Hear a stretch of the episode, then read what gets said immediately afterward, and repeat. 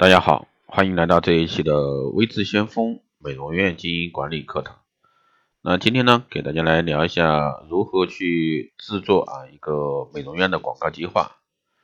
计划呢是一个确定目标和评估实现目标的方式啊一个过程，包括广告目的、广告对象、广告的概念、广告表现策略、广告时机。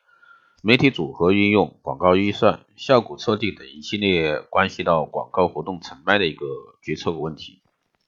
只有对这些问题事先计划周密，才能使这个广告活动呢有条不紊，保证广告活动的一个顺利实施。那首先呢是进行这个广告形式的分析。制定广告计划的目的啊，就是对市场调查所得的一个资料进行分析。找到呢最需要解决的促销问题，最需要宣传的目目标或者说项目，以及呢实现这些目标的措施，如何明确这个谁上啊目标消费者，分析他们的一个消费行为和消费方式，了解了他们经常接触的媒介有哪些，分析美容院有产品和服务项目的一个特点，长处与短处，与同类美容院相比有哪些独特的一个优点。那消费者所关心的新项目和新技术，往往是广告诉求的重点和表现的重要内容。了解市场以及竞争对手的情况，那他们的广告策略与投资，他们的一个特长与这个薄弱环节是什么？这往往呢是广告竞争战略所注意的一个突破点。总结美容院过去的一个广告情况，如以前做过什么广告，诉求重点是什么，广告定位是什么，选择过什么样的媒介，效果怎么样？第二呢是明确广告目标，广告目标以及广告要达到的目的，这就是广告策划时首先要解决的问题。比如提高知名度和美誉度，树立美容院的一个品牌形象，促使消费者消费，从而呢扩大市场，赚取这个利润，求得发展。有的美容院以这个创造品牌为主为主诉求，目的呢在于开拓市场，提高消费者对美容院的一个认识。建立消费者对美容院的一个熟悉感，加深印象，这也是广告最重要的一个作用。熟悉感呢，常常是消费者购买习惯的基础，而购买习惯呢，任何竞争都难以取代的。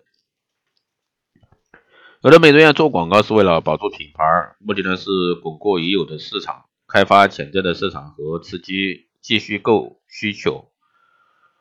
那这类广告诉求重点呢放在保持消费者对美容院的一个好感偏爱上，有的呢以提高销售目的、销售额的目的为目的。广告诉求组呢要促销，也是促销活动的一个通知。第三呢是确定广告对广告的一个对象。每一家美容院都会面对众多的消费者，但是呢任何一家美容院也不能令所有的一个消费者满意，他们只能服务其中的一小部分人。只能满足这部分人的一个消费需需要，要通过分析找出这部分人及目标消费者，分析他们的需求，才能把握好广告诉求的重点。那比如说，在一些一线城市美容院啊，拥有的客户量，大型综合型俱乐部啊，最多的有两千多人，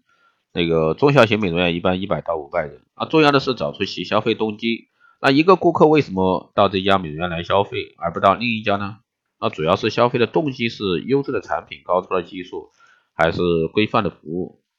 也就是说方便性或者说价格因素，找到顾客消费的一个动机呢，并充分满足，同时呢去强有力的传播，就可以吸引更多的顾客。第四呢是划分广告区域，指目标消费者生活的区域范围，比如说一线城市的美容院投放广告，主要是选择地区啊这个媒体去影响目标顾客。还能就是选择广告媒介，根据目标消费者广告信息情况呢，费用支出的不同，也是是对广告媒介的选择，要考虑目标消费者是谁，所选媒介能，也就是说所选媒所选的这个媒介还能将这个信息有效的传递到他们那里。其次呢是要考虑费用支付啊是否经济合理。第六呢是制定广告发布的时机，指预定的广告应该放在什么时间、什么地点发布出去。其分布的一个次数应该是什么怎么样的？比如说，在国庆节搞促销活动，就应该选在国庆节前三十天准备好所有的一个促销活动有关事项。如果说你是选在九月五日以前发布广告，告知消费者你有什么样的促销活动啊，诸如此类，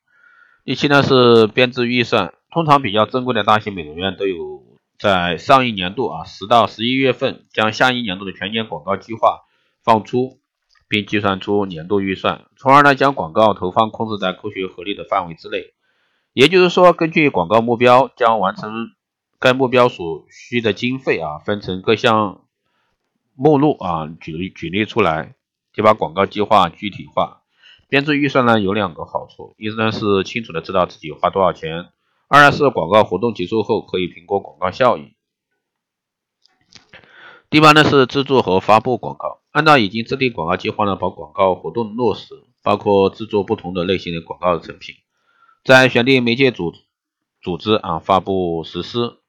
第九呢是广告的评估总结，对每一次广告活动呢要进行综合效益的评估，比如说本次广告目标是否标准，广告支出是否合理，广告目的是否达到，以便呢为下一次的广告提供依据。啊，好的，以上呢就是这些美容院啊广告计划该怎么做，谢谢大家的收听，希望对各位有所帮助。如果说你有任何问题，欢迎在后台加微信二八二四七八六七幺三，备注电台听众，可以快速通过